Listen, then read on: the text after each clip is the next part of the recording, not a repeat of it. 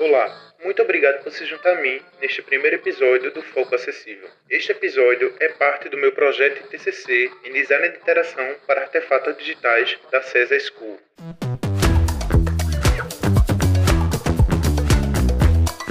Me chamo Wagner Beethoven, sou designer e pernambucano e há mais ou menos uns 10 anos me dedico ao estudo da acessibilidade, diversidade e inclusão digital.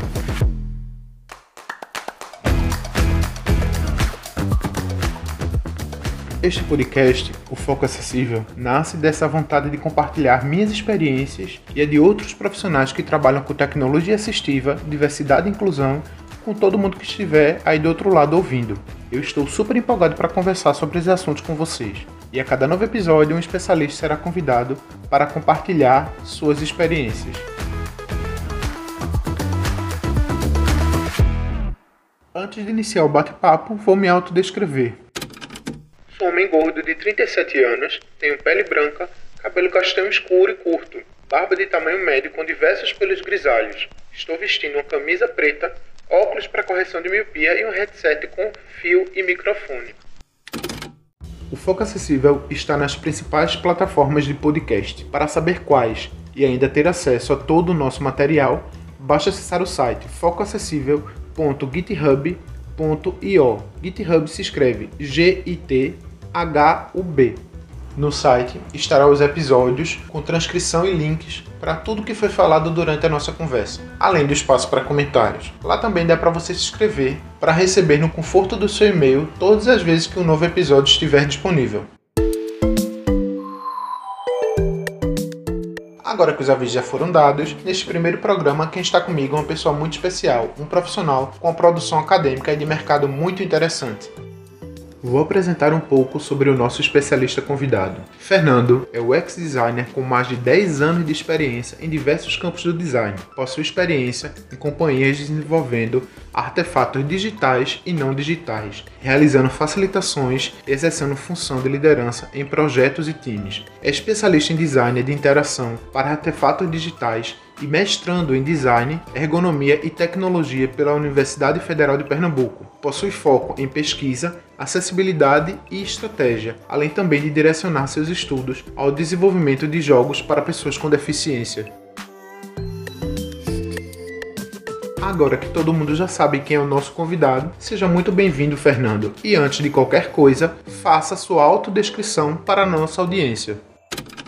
Me chamo Fernando Fernandes. Prazer a todos, todas e todes. Sou um homem branco, de cabelos curtos e pretos, olhos pretos, possuo uma barba rala, estou usando óculos de armação redonda na cor marrom e vestindo a camisa na cor preta. Estou sentado e o fundo atrás de mim é de uma parede branca com uma janela à direita. Atualmente, eu atuo como liderança no programa Inclua, que é destinado a fomentar a cultura da inclusão de pessoas com deficiências e da acessibilidade na TOTOS Brasil. E também é, estou terminando meu mestrado em Design de Ergonomia e Tecnologia na UFPE. É um prazer estar aqui contigo, Wagner. Como é que você está? Estou bem, estou tranquilo, Uh, o dia amanheceu um pouco frio, então coloquei uma roupa um pouco mais quente hoje. Estou bem. Porque eu estou super nervoso, mesmo com bastante experiência falando em público sobre tecnologia, falar para quem eu não estou vendo é muito novo para mim, além da expectativa enorme, porque acessibilidade é um tema que eu adoro conversar. E se depender de mim, essa conversa seria muito longa, mas eu sei que a gente não tem tanto tempo para isso. Para iniciar nossa conversa, como é que se deu o seu contato com acessibilidade dentro do design e o que te trouxe o interesse em estudar e produzir sobre a ótica acessível? Bem, é, meu primeiro contato surgiu por meio de uma disciplina sobre acessibilidade na especialização de design de interação para artefatos digitais. Naquele momento, a temática me encantou e me levou a produzir um artigo sobre acessibilidade em jogos mobile para pessoas cegas. A partir de então, eu não parei mais de pesquisar o tema e um tempo mais tarde eu pude lecionar uma disciplina de design inclusivo e acessível em uma escola técnica estadual em Recife. Foi uma experiência maravilhosa, pois pude perceber o interesse dos adolescentes pelo tema. Recentemente, o meu interesse pela temática me direcionou ao mestrado e pude pesquisar sobre recomendações de acessibilidade voltadas para pessoas dentro do espectro do autismo em jogos de cartas. Muito bacana esse seu primeiro contato. Ainda sobre a parte acadêmica, você pode compartilhar um pouco como está sendo a produção desse projeto, desse trabalho de mestrado e como é trabalhar com pessoas com transtorno do espectro autista. Claro, claro. A, a produção está em sua fase final e este mês de abril irei realizar a defesa da dissertação. Durante a pesquisa, encontrei algumas lacunas e oportunidades que serão possíveis de explorar no futuro doutorado. Né? E a minha intenção é poder expandir a investigação para outros grupos de deficiências. Trabalhar com pessoas dentro do espectro do autismo foi bastante desafiador, porque é um universo totalmente diferente do meu e há muitas particularidades, individualidades e me fizeram ter um outro olhar sobre as percepções humanas, o modo de processamento cognitivo, os modos de agir. Então, foi uma experiência enriquecedora. Maravilha. Então, os próximos passos para a parte acadêmica é um doutorado voltado para acessibilidade? Exato, né? Focado em jogos, né? É, e a minha intenção é aprofundar mais essa temática. Agora a gente parte para o bloco sobre mercado de tecnologia. A academia e o mercado têm estreitado muito em relação à acessibilidade, inclusão e diversidade. Porém, a academia tem dado passos largos em estudos da acessibilidade e a inclusão. Mas o mercado a gente vê uma lacuna grande na aplicação de boas práticas. Em 2020, uma pesquisa da Big Data Corp em parceria com o movimento Web para Todos, com aproximadamente 17 milhões de sites ativos no Brasil, apenas 0,89 tiveram sucesso em todos os testes de acessibilidade. Por que você acha que o mercado ainda encara acessibilidade e inclusão como extra em seus projetos e não como uma obrigação que deve ser? Eu acho que, que há o desinteresse né, das empresas em trabalhar com acessibilidade ela parte da ignorância em relação aos, ao, ao que são inclusão e acessibilidade. A partir do momento em que essas temáticas passam a ser expostas com mais frequência nas empresas, as pessoas percebem o valor de se investir. Né?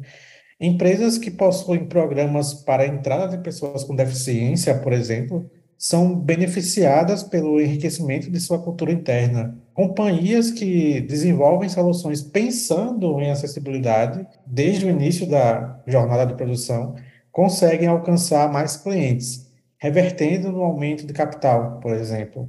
Ainda são poucas as empresas que se atentam com a importância da acessibilidade e inclusão de pessoas com deficiências, mas é um número que aos poucos está crescendo, né?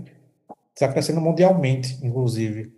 E quem não ficar atento a essas mudanças vai perder mercado e vai ficar para trás. Infelizmente, a gente precisa focar no lucro trazido por essas práticas ao invés da conscientização das pessoas, de profissionais e de empresas na construção de produtos digitais acessíveis. A pesquisa em design em diversos locais tem pouco protagonismo dentro de um processo de construção de produtos digitais. Atuando no papel de pesquisador, o X-Research, como se dá o desenvolvimento de pesquisa? Então, é, do ponto de vista da acessibilidade, é bastante desafiador. É, ainda é difícil conseguir realizar entrevistas e pesquisas, de modo geral, com pessoas com deficiência.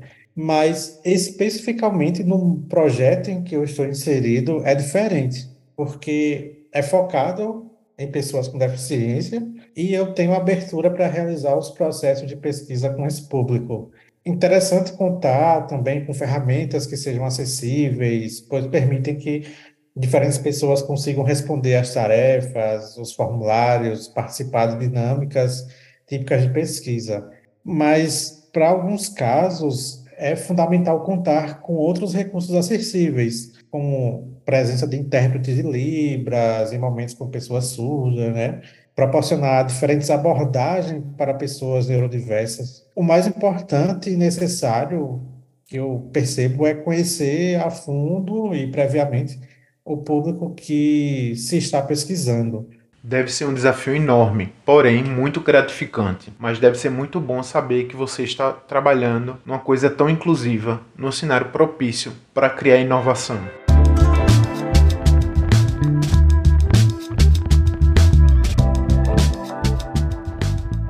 Fala-se muito sobre o designer sempre ter esse olhar acessível, desde o início da jornada acadêmica. Fala-se sobre empatia, sobre o usuário, mas em outras áreas da tecnologia ainda é muito obscuro esse assunto. Quais são os principais desafios enfrentados no desenvolvimento de produtos acessíveis e como são projetados e executados testes para essas pessoas com deficiência?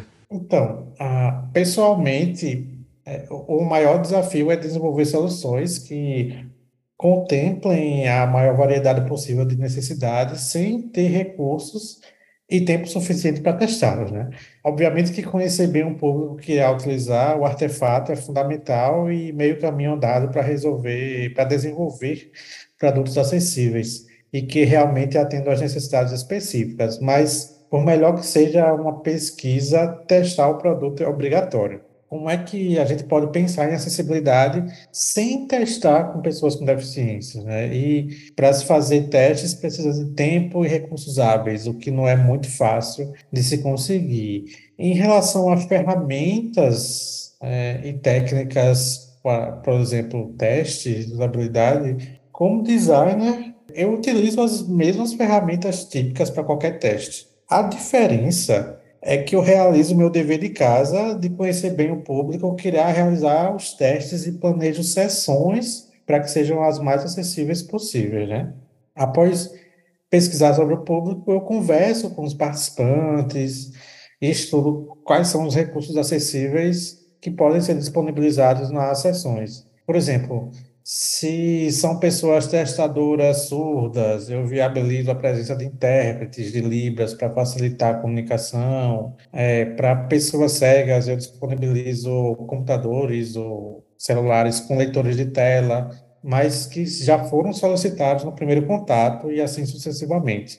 No mais, os testes eles ocorrem da mesma forma, né? Forma típica. Dessa tua fala, o que a gente entra como maior lição, planejamento e preparo para os testes. Eu não sei você, mas eu tenho um costume, quando estou usando um produto, eu abro o leitor de tela, analiso a hierarquia da informação, principalmente para entender como outro profissional está construindo a solução. Vejo o contraste de cores, abro o console para entender a estrutura da aplicação, mas falando de ferramentas e técnicas, quais são os critérios que você utiliza para analisar e avaliar a acessibilidade de um produto ou serviço digital que você desenvolve? Como é que se dá essa visão do processo? É, os critérios que eu utilizo para avaliar a acessibilidade de produtos digitais são geralmente da WCAG, né? Especialmente as versões mais, nova, mais novas de 2018. E a partir dos níveis estabelecidos eu consigo avaliar né, por meio de ferramentas, qual a ferramentas digitais, né, qual a situação de acessibilidade de um artefato digital. Especificamente em jogos digitais, eu costumo utilizar a Game Accessibility Guideline, que, que também são baseadas nas diretrizes da WCAG, mas tem vieses para jogos, né? E que demandam outras questões, como, é, como mecânica, narrativa, interação, etc.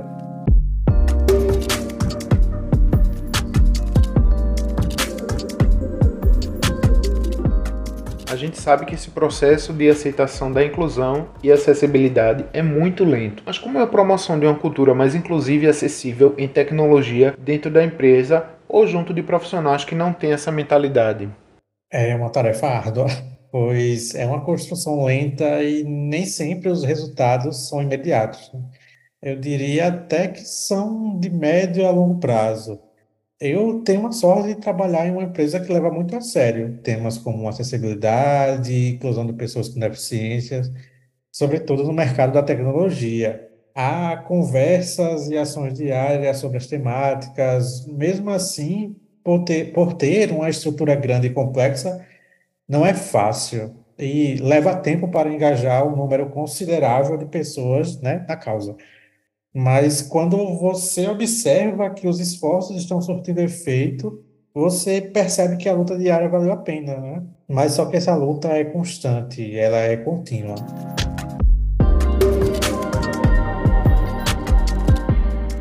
Agora a gente vai falar sobre teu atual papel na TW, que é uma empresa que levanta a ideia da diversidade e da inclusão muito grande. Hoje atuando como pesquisador, como é trabalhar num cenário tão inclusivo, diverso e acessível? É empolgante, mas é igualmente desafiador, né? É empolgante porque há diversas conversas acontecendo paralelamente, em que você pode perceber o compromisso real das pessoas com, com a temática né, da acessibilidade, da inclusão de pessoas com deficiência, e também é desafiador porque há questões bastante complexas de se resolver quando se envolve uma empresa de grande porte, né, e com pessoas tão diversas. Há discussões de todos os tipos, em diversos níveis e em setores diferentes, o que é bom porque mais pessoas se interessam sobre o tema, né, da acessibilidade.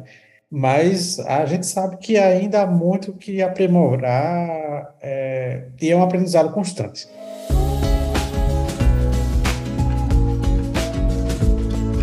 Bom, agora eu quero falar do teu carro-chefe, o Inclua, programa de desenvolvimento back-end exclusivo para pessoas com deficiência. Você pode compartilhar um pouco de como foi a concepção do projeto e alguns números de impacto desse programa de especialização profissional? Claro, claro. É, o processo foi longo, foi complexo demais, mas foi muito recompensador, né? Na verdade, ainda é, é porque o programa se mantém. É, inicialmente, a gente partiu de um dado que a gente obteve, né, do censo em 2010, que é um dado muito alarmante que aponta que dos quase 46 milhões de brasileiros que declararam ter algum grau de deficiência, apenas 1% está formalmente empregado. Pensar em inclusão é, sobretudo, uma questão social e de integração plena de pessoas com deficiência. Aí, com o intuito de a gente amenizar esse problema, né,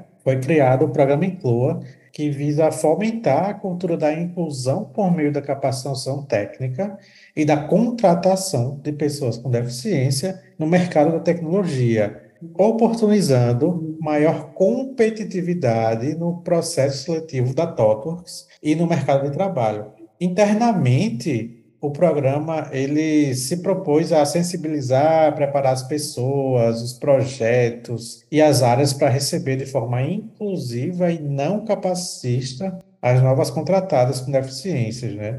Mas para isso, foi necessário realizar diversas pesquisas para entender questões como a gente identificou, né, tendências de crescimento nas demandas pela inclusão de pessoas com deficiências no mercado de tecnologia. Também identificamos a necessidade de treinamentos dentro dos times da TOTWORKS. E daí surgiu na TOTWORKS o desejo de tornar-se uma empresa referência na inclusão de pessoas com deficiência. E a gente fez uma preparação interna gigante. Né?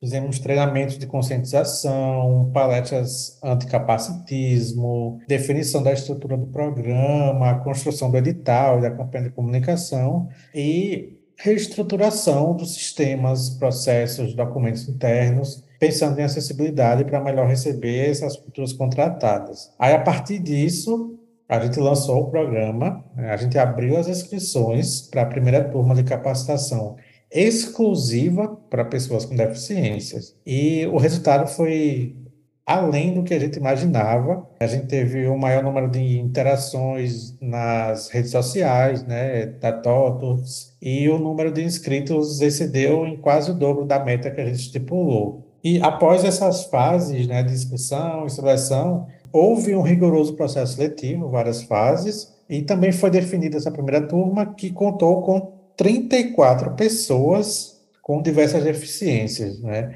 E além disso, houve diversidade de gênero, racial, com experiências com tecnologia, outras pessoas que não tinham qualquer contato profissional com a área de tecnologia. E depois de cinco meses de curso e de mais uma etapa né, da seleção, houve a contratação de pessoas é, formadas é, em back-end Java, e essas pessoas abrangiam todos os grupos de deficiências, né? E com isso a TOTWORKS ela conseguiu ampliar o seu papel como uma empresa de tecnologia responsável, é, visando solucionar desafios, encontrando oportunidades para a geração de ambientes, processos, práticas e ferramentas éticas e inclusivas.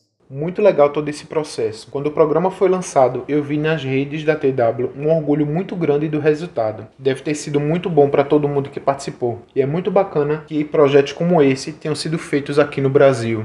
Estamos chegando ao fim de nossa conversa, mas antes da gente terminar, se puder, gostaria de pedir recomendação de filme, livro, profissionais, teóricos, especialistas, para quem estiver nos ouvindo, fique de olho.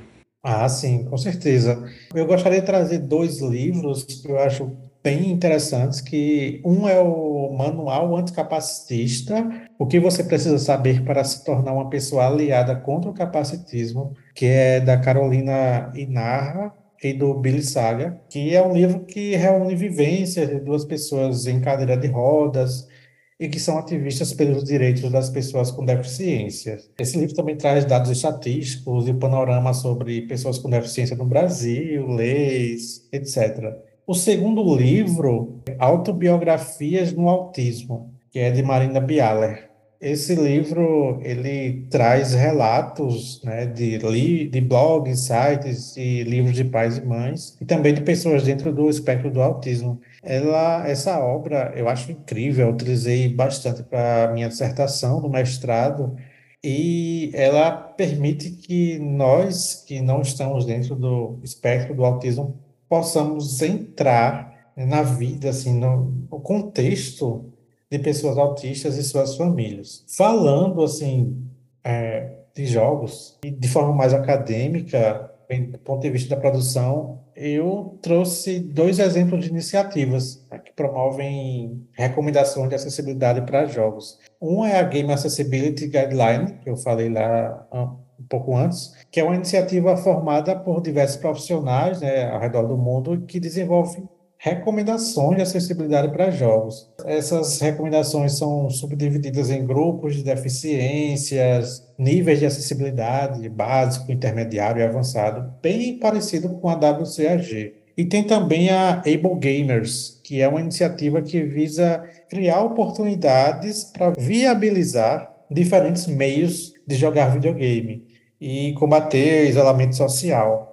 Ela foca no apoio a pessoas com deficiência, na promoção de ações, e também tem as suas próprias recomendações de acessibilidade para jogos, que é a APX. Um canal de YouTube que eu gosto muito, que eu adoro, é o de Steve Saylor, que é o arroba Steve Saylor, que é um rapaz com deficiência visual e ele joga e comenta sobre problemas a respeito da acessibilidade em jogos digitais. Recentemente, ele se tornou também um consultor de jogos, né, de acessibilidade para jogos. E, por último, eu gostaria de recomendar um pesquisador da UFPE, que é o professor Francisco Lima, que é do Centro de Educação, ele, além de ser uma autoridade internacional sobre acessibilidade e inclusão de pessoas com deficiência, ele produz muito material, né? Muitas pesquisas, projetos, e é uma pessoa incrível, extremamente solista, né? Incrível ele. Eu não sabia que o Steve Taylor tinha continuado com o trabalho. Eu conheci ele vendo um vídeo que viralizou, ele super emocionado porque conseguiu jogar The Last of Us 2. É incrível esse vídeo, porque é, ele pela primeira vez, ele consegue jogar de forma plena, independente e autônoma um jogo digital. É incrível. Sou muito suspeito para falar sobre Francisco. É muito inspirador estar por perto dele e acompanhar o que ele produz. Me lembro da primeira reunião que tive em 2015, mais ou menos, sobre o Inades, que foi um encontro de audiodescritores que aconteceu lá em Maceió. Já na primeira conversa com ele, saí com a cabeça explodindo de tão magníficos pontos de vista que ele trouxe sobre acessibilidade e inclusão. Sim, demais. Ele é uma pessoa incrível.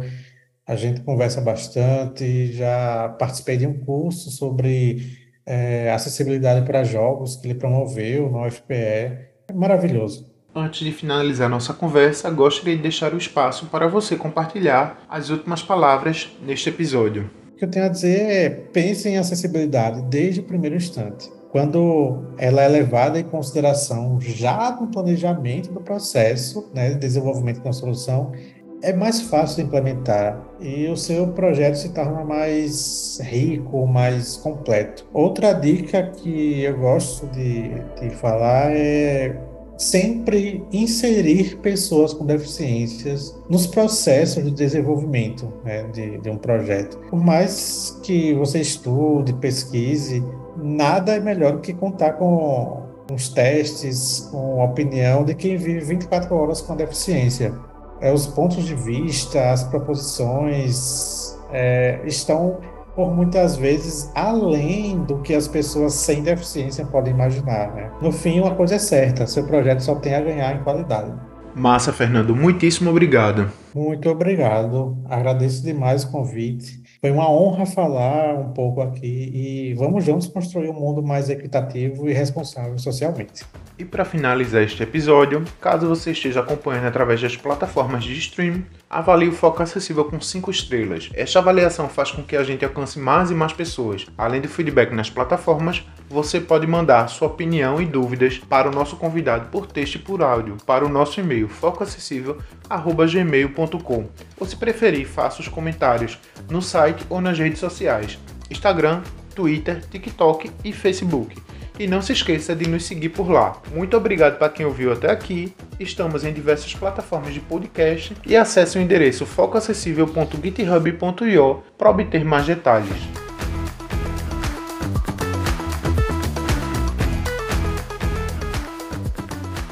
Lembre-se, acessibilidade é um assunto que cedo ou tarde vai impactar a sua vida.